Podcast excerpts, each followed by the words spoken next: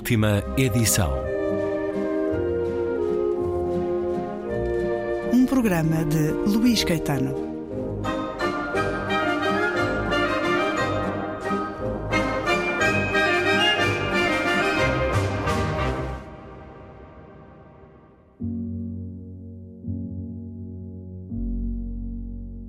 Durante a minha convalescença, comprei e li pela primeira vez O Rei de Amarelo.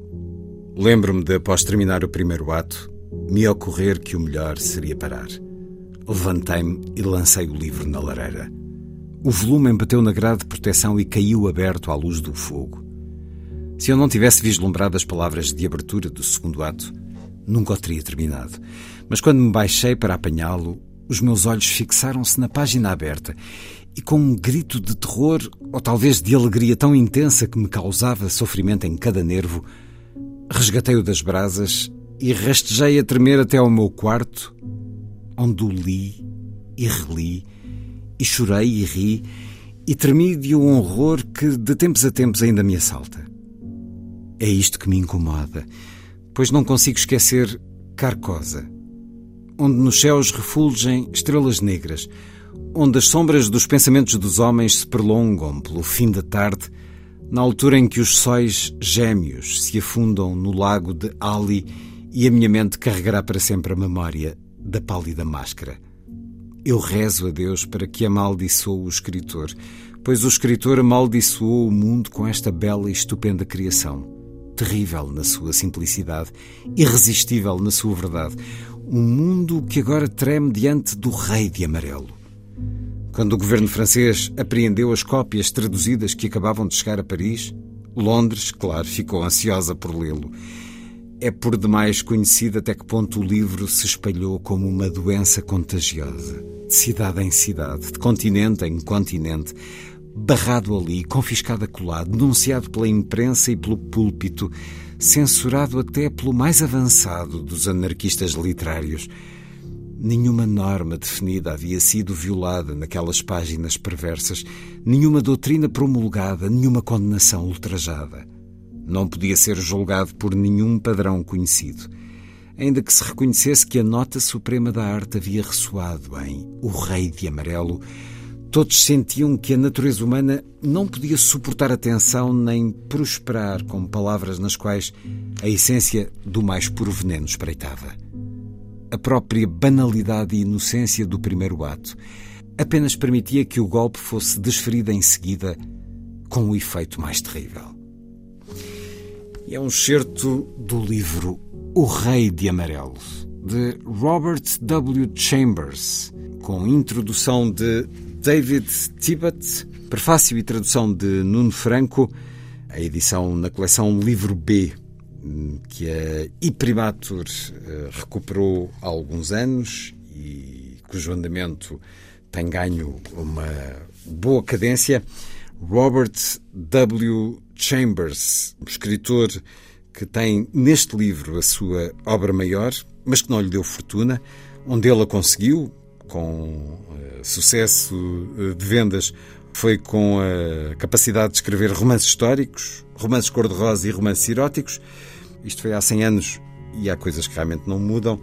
O Rei de Amarelo de Robert Chambers, na coleção que reconhecemos pelas capas negras e pelas folhas azuladas. Hugo Xavier, o responsável por esta edição, pelo regresso do livro B às livrarias em novas edições. O Rei de Amarelo. Ora, há um mito sobre este livro, depois do Dicionário Casar, de Milorad Pavic, há mais de 20 anos, e do Monge Cego, de Sadek Edayat, também pela I, Primator, temos aqui outro livro maldito. Porquê é que é considerado um livro maldito, Xavier? O livro maldito é o livro que este livro refere. Como este, o, o Rei de Amarelo será uma, uma peça de teatro que amaldiçoava quem a lesse, quem a lesse ou enlouquecia ou morria e esse mito dos livros malditos é uma coisa que vem desta atividade clássica. Uh, Robert W. Chambers não é um autor conhecido, mesmo no seu tempo, sendo um autor americano, um autor que, que se deixa influenciar pelo, pelo decadentismo e por um certo simbolismo, que eram correntes europeias. Ele estudou arte em Paris e daí essa influência. E, portanto, obviamente, é um, é um autor que traz para os Estados Unidos aquilo que, que não era uh, uma corrente ou correntes uh, habituais na literatura americana. Traz-nos este livro, que é um livro estranho, que aparentemente não tem uma coerência interna, mas que tem é um livro bastante mais profundo e bastante literariamente mais, mais conseguido do que, do que tem sido uh, veiculado. Ao longo dos anos ele tem, lido, tem sido lido essencialmente como, como obra fantástica. Na realidade, do, do, dos contos que, que inclui, metade deles apenas é fantástico, depois tem um conto que é basicamente poesia em prosa, e depois os restantes contos são completamente realistas. Estamos a falar de, de uma experiência literária. Este, esta estrutura é totalmente intencional. Contos fantásticos, todos esses em torno de uma de personagens que se cruzaram com um livro, essa tal peça teatro O Rei de Amarelo. Algumas sentem os efeitos desse livro, outras não o leram uh, totalmente e, portanto, conseguem sobreviver, mas vivem sob a noção de que parte das suas vidas foi ameaçada e está em risco. A verdade é que uh, nunca se chega bem a saber o que é este Rei de Amarelo. É um livro que é um pouco como a sopa da pedra. Acabamos por comer todos os ingredientes que a ela se juntam, menos a dita. E faz também pensar naqueles motivos hitchcockianos do McCuffin, um motivo que parece dominar a narrativa, mas que na realidade eh, nós estamos sempre a passar ao lado desse motivo. Um livro dentro do livro, um teatro que conduz à loucura e à perdição a quem seguir na leitura. É uma obra muito colocada ao lado da ficção de H.P. Lovecraft e que próprio Lovecraft disse ter por referência e que, eh, como muitas vezes acontece com o poder da televisão, uma série recente, de há alguns anos, enfim, recente, já, já uns 7 ou 8 anos, a série True Detective recuperou para um público mais vasto essa figura inquietante e misteriosa deste rei de amarelo na trama do psicopata dessa série televisiva, muito bem recebida pela crítica e pelo público, e por causa disso o livro voltou a ser editado em vários países. É de facto um livro que se destaca dentro deste trabalho de escrita uh, do norte-americano uh, Robert Chambers, uh, viveu entre 1865 e 1933, ele estudou em Paris, foi ilustrador, mas de facto ele trabalhava para ganhar dinheiro, trabalhava na escrita, mas este é o livro pelo qual fica na história da escrita, na história da literatura. Absolutamente. É, é, um, é um, livro que mostra, uh, pega muito naquilo que é a experiência do, de, do próprio Chambers, que eu penso, isto agora obviamente é a minha leitura, para além de editor como leitor, basicamente esta obra, é uma leitura que tem muito a ver com, com essa transição típica do, do autor, do, do americano, do final do século XIX, que vinha à, à, velha Europa para, para, para, ganhar outro tipo de conhecimento. A sociedade americana reconhecia-se na altura como uma sociedade inocente uh, e vinha travar conhecimento com, com conhecimento, uh, travar uh, conhecimento de algo antigo, de, de, grandes tradições, de passado com peso. E eu acho que é exatamente isso que está presente neste, neste livro de Robert W. Chambers. Uh, não só numa primeira fase nós temos isso, ou seja, temos o conhecimento de, de, de várias pessoas ligadas das áreas mais diferentes possíveis, que vão conhecendo e vão travando conhecimento com este com esta espécie de, de, de maldição, que é na realidade um conhecimento proibido, este livro, O Rei de Amarelo, uh, e esses são os contos fantásticos desta obra, e de repente depois chegamos a contos, uh, como disse, verdadeiramente realistas, descrevendo exatamente vários personagens americanos a viver em Paris na, nessa, nesse final do século XIX, mas em que mais uma vez o tema é exatamente o mesmo, a perda de inocência.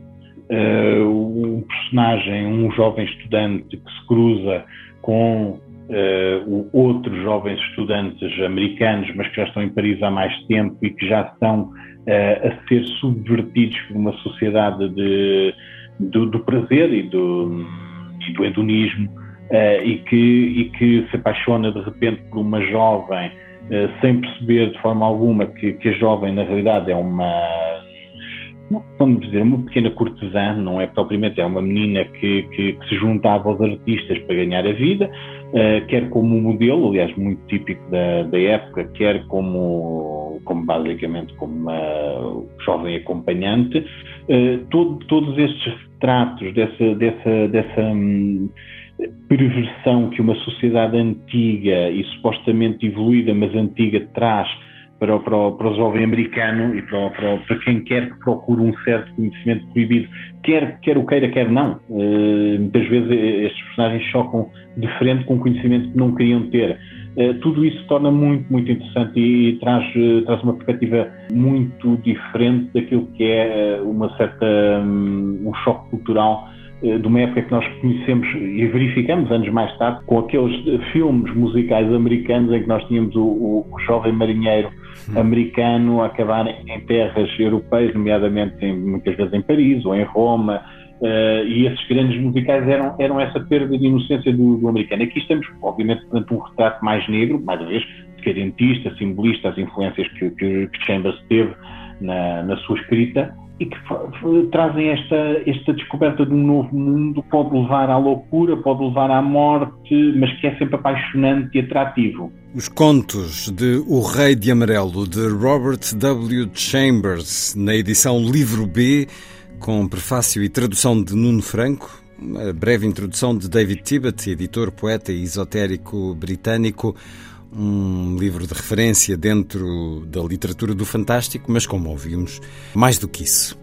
O Rei de Amarelo, livro apresentado pelo editor Hugo Xavier, a quem agradeço uma vez mais a presença na rádio. Obrigado, eu.